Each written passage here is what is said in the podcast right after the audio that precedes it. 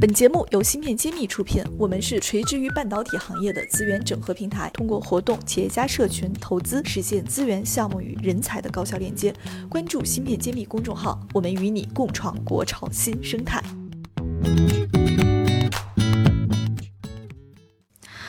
嗯，现在每天我们都能看到很多媒体说，中国又花了很多钱来投资芯片产业，又有什么国家大基金，嗯，狂砸了多少多少亿。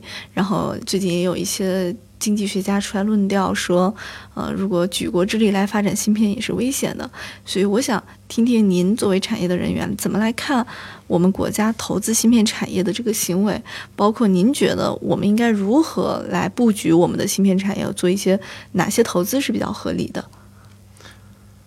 这个问题是我们一直关心的，我们也在学习。其实要要想知道怎么做。是比较靠谱的。你要看全世界的历史发展，芯片的发展历史。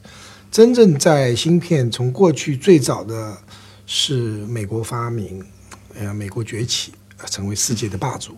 到后来日本跟上，也是成为世界的霸主。啊，特别在存储器，八十年代中本超越美国在存储器方面成为世界老大。然后中。中间呢是美国和日本有贸易战，那贸易战之后的话，呃，日本做了一些妥协，就逐渐逐渐，呃，美国也也加大投资起来。就前面几期我们提到了，是的，结果异军突起，韩国后后来者居上，把日本干掉了，现在变成了韩国是主导，美国第二，就是说美日争霸，最后韩国得冠军，日本出局。美国做老二，这是存储器这个行业。存储器，嗯，大量的投资，所以我们真正需要总结日本的经验、韩国的经验、美国的经验，甚至欧洲的经验，然后我们再看我们应该怎么做。这里面有一个观点，大家有一点误区，就是认为我们国家投了太多钱到集成电路芯片了。我们来做一个简单的描述：国家大基金在“十三五”期间要投一千多亿人民币。好像是一千四百多亿，嗯，那假定我就是算，这是五年要投的，我多算一点，不算一千四百亿，算一千一千五百亿吧，嗯。除以五的话，那么才三千三三三百亿，三百亿，嗯，那三百亿换成美金，大家用全世界都用美金来换的，嗯，那差不多一年的投资也不过是五十亿美金，那就一年全中国投五十亿美金，这个数字听上去很大。但大不大呢？我们要横向比较。我们看一下美国龙头企业 Intel，它每年的投入呢，远远超过五十亿。一个公司就超过了五十亿。对，你知道美国 Intel 一个一年要投多少钱？嗯，要几百亿吗？对，就是说一百亿。嗯，这是最近的数据。那么每年呢，嗯，还有一家一个一个公司就是台积电呢，也是一百多亿。美元，对的，而，投的最多的是三星，去年投了两百多亿美金。三星，韩国这么小的一个国家，它都可以投两百。韩国的大企业一家公司投了两百多亿一年，嗯，而全中国大基金那么多企业需要投资，才只有五十亿美金。嗯，所以我们如果把这些数据做一下横向比较，大基金太中国投入太少了，嗯，不是太多了。所以一定要比较才能够看到真实的。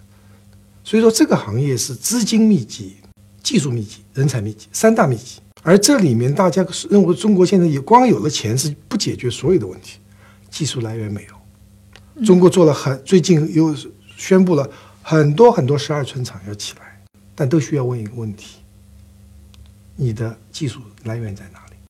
如果别人不卖给你技术，不转让技术，嗯，你就靠自己研发。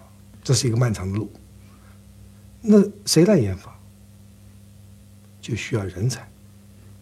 嗯，所以我们不解决了资金问题之后，更大的问题是技术问题和人才问题。嗯，所以这就是我在两年之前就完全脱离产业，说我说我要培养集成电路产业的人才。嗯，这个人才是多方面的，从领军人物、总经理、高级管理人员。到技术人员、工程技术人员，甚至是操作工技术层的操作工都需要人才。前一段时间有个统计，我们中国缺四十万人，四十万人才，集成电路产业，高校培养的学生远远不够，达不到这个数字，所以变成了一个人才饥荒。所以我们爱心工商学院就要做贡献，对这个产业，起码来大家一起让大家知道人才的重要性。我们的学生毕业生出去以后，也在产产业里发挥了重要的作用，很多他们在很多岗位上发挥作用，甚至做了很好的企业。这是我们在要呼吁大家一起来做的事情。爱心一家教育机构不够，我们要一百家教育机构和产学研要结合来培养人才。嗯，那么技术有了人才，这些人才体团队才能够去研发技术。欢迎大家在页面下方留言，我们会挑选有质量的问题进行解答。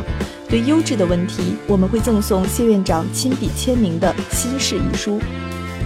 感谢大家收听《新事揭秘》，更多精彩内容请关注《新事一书》。